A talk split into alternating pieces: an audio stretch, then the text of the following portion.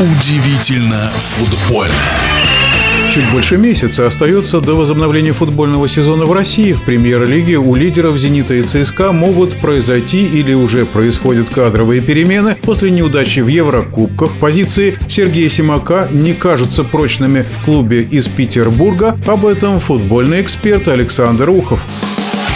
Точный пас сказать о том, что его карьера в «Зените» однозначно успешная, нельзя. Но давайте посмотрим на выступление «Зенита» под руководством Симака. За исключением европейских кубков «Зенит» везде в самом фаворе. Поэтому, как мне кажется, вот, кстати, Юрий Павлович назвал Симака лучшим тренером сезона. Бышевец очень за Симака кстати. Я думаю, что это будет большой ошибкой убрать Симака и заменить его на какого-то другого тренера до окончания этого чемпионата.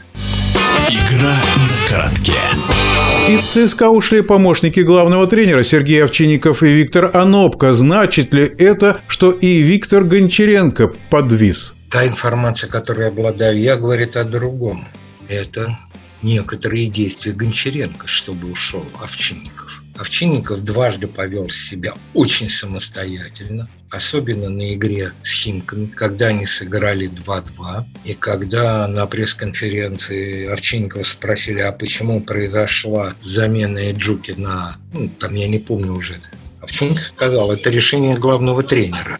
И еще пару раз Овчинников, когда занимал пост ИО главного в матчах ЦСКА, вел себя достаточно независимо и в некотором смысле был оппонентом главного тренера команды ЦСКА. Поэтому я не скажу, что этот уход сильно опечалит Гончаренко. А вот куда уйдет Овчинников, большой вопрос. Сразу первая мысль в локомотив – не уверен, что он готов к роли главного тренера в своем, можно сказать, клубе, где он завоевал свой авторитет как игрок сборной и очень хороший вратарь. Но я был бы очень рад, если бы Овчинников возглавил «Локомотив». А вот насчет Анубка, тут у меня вообще очень странная информация, та, которую я имею, что уход Анубка находится в связке с уходом Овчинникова.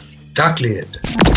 В нашем эфире был первый вице-президент Федерации спортивных журналистов России Александр Ухов.